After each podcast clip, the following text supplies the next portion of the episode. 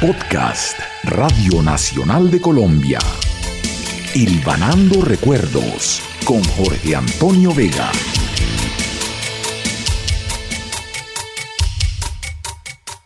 El ciclismo colombiano está viviendo una época brillante en las carreteras de Europa. Nombres de importantes ciclistas como Nairo Quintana, Egan Bernal, Esteban Chávez, Miguel Ángel López y otros tantos dan fe de lo que estoy diciendo. Son poderosos en la carretera. categoría especial. Nairo Quintana ya no puede contener las emociones. Nairo Quintana va a ganar la etapa. Nairo Quintana segundo en la clasificación general. Nairo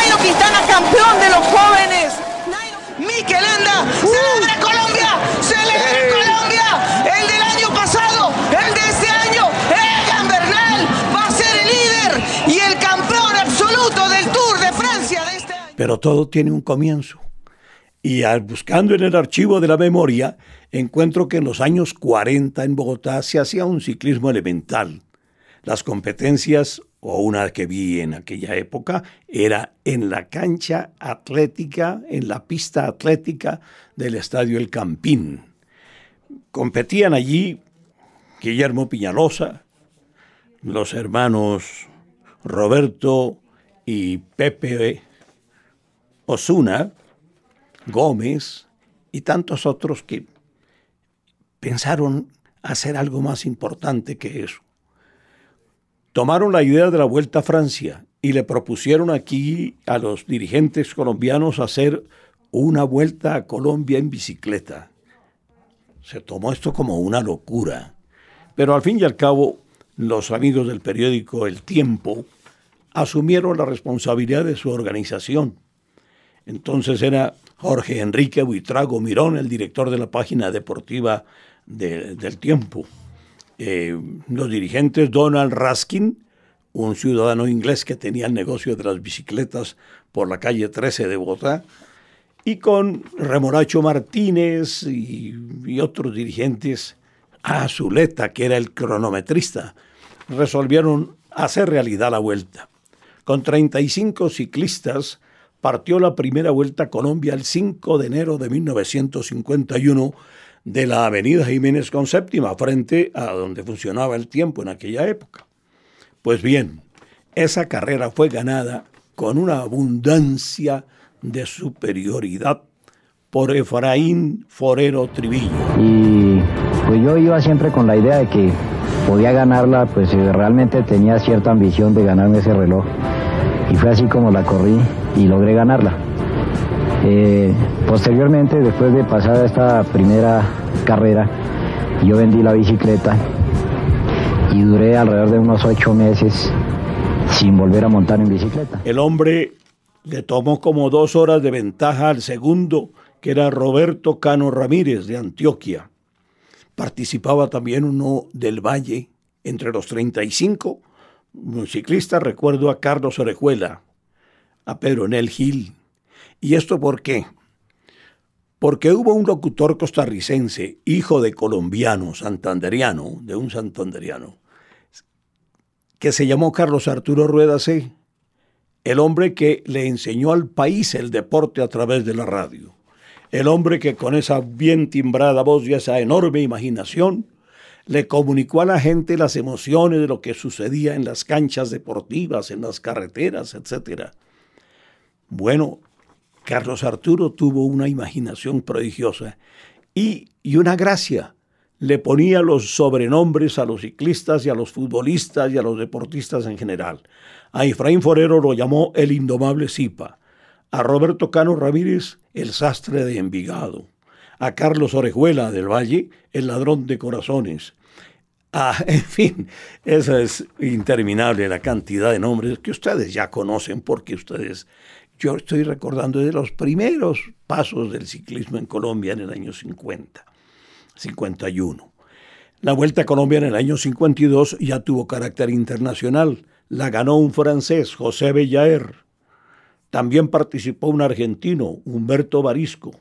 En el año 53 aparece Ramón Hoyos Vallejo, don Ramón de Marinilla, y se ganó cinco vueltas a Colombia.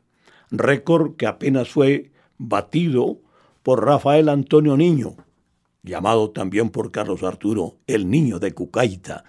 Él tiene el récord actualmente. Seis vueltas a Colombia se ganó Rafael Antonio Niño. Y otro símbolo del ciclismo, el antioqueño Martín Emilio Cochise Rodríguez. Cuatro vueltas a Colombia y el corazón de todos los colombianos, porque qué hombre tan simpático y amable. Como locutor de las vueltas a Colombia me correspondió transmitirle al país la pálida de Ramón Hoyos Vallejo. La pálida llama a los ciclistas aquella, aquel desgaste supremo que tienen que rendirse.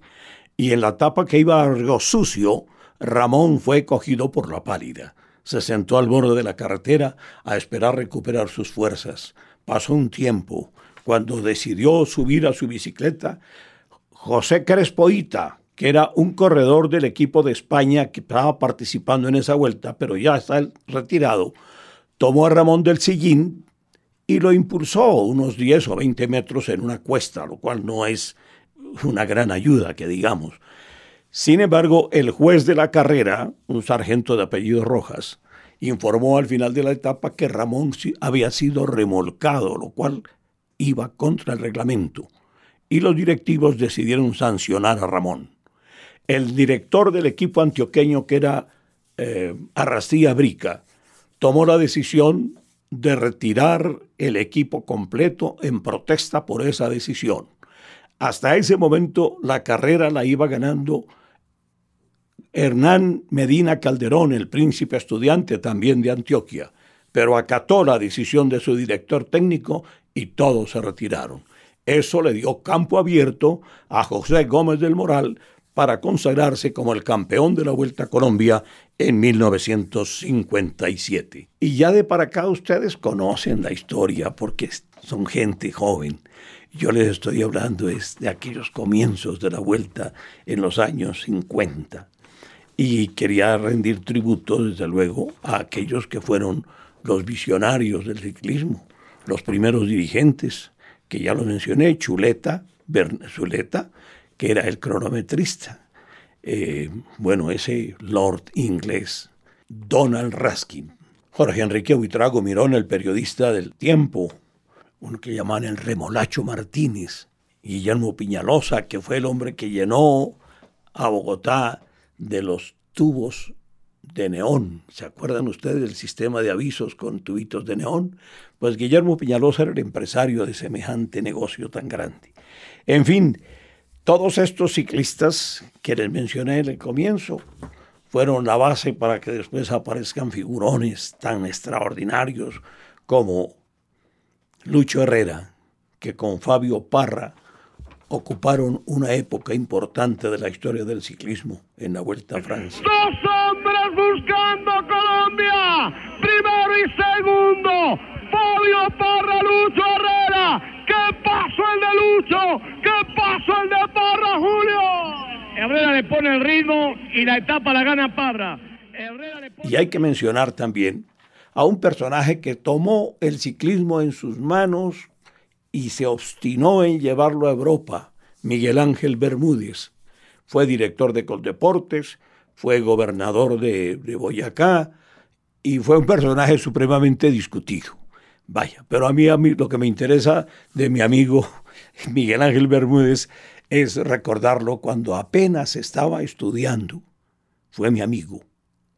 Lo presentaba yo en la radio porque tenía una gran facilidad para echar chistes y hacer imitaciones, y lo presentaba como Miguel Ángel Bermúdez el Universitario.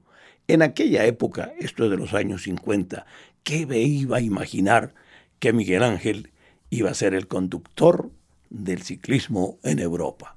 Y así tantos que merece la pena recordarlos, pero creo que el tiempo se me está acabando y no, me quedará tiempo en otra ocasión. Es decir, después nos encontramos otra vez y seguimos hablando de cosas supremamente interesantes, de estos asuntos que constituyeron novedad y atracción en el país y que la radio fue testimonio exacto de todo lo que acontecía. Podcast Radio Nacional de Colombia. Ilvanando Recuerdos con Jorge Antonio Vega.